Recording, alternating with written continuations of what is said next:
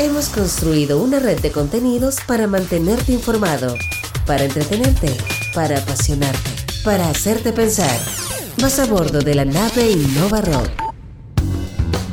Ministro, reconoció ser parte importante y fundamental del inicio de Startup Chile. ¿Siente que hay mucho más entorno que está apoyando este tema del emprendimiento versus hace 6 o 7 años cuando esto estaba recién en ciernes? Es una realidad totalmente distinta a la que se vive hoy día. Eh, eh, entonces, cuando partimos con Startup Chile, todo esto era algo eh, muy ajeno a nosotros como país.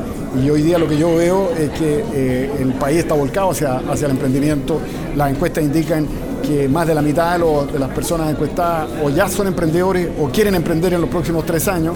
Eh, yo veo los jóvenes en general no quieren tener un trabajo asalariado, eh, un empleo fijo, lo que buscan son distintas formas de realizarse emprendiendo y eso es algo que yo celebro enormemente. Lo último, es innegable el apoyo del Estado, pero se critica un poquito el apoyo desde la empresa privada. ¿Siente que está más comprometida en esta etapa?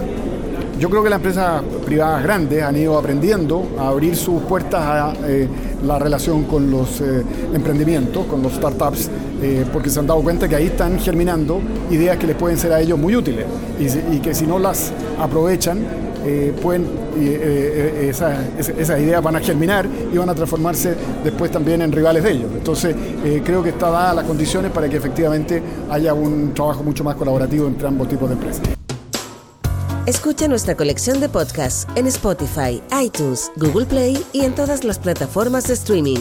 Viajas, viajas, viajas en la nave Innova Rock.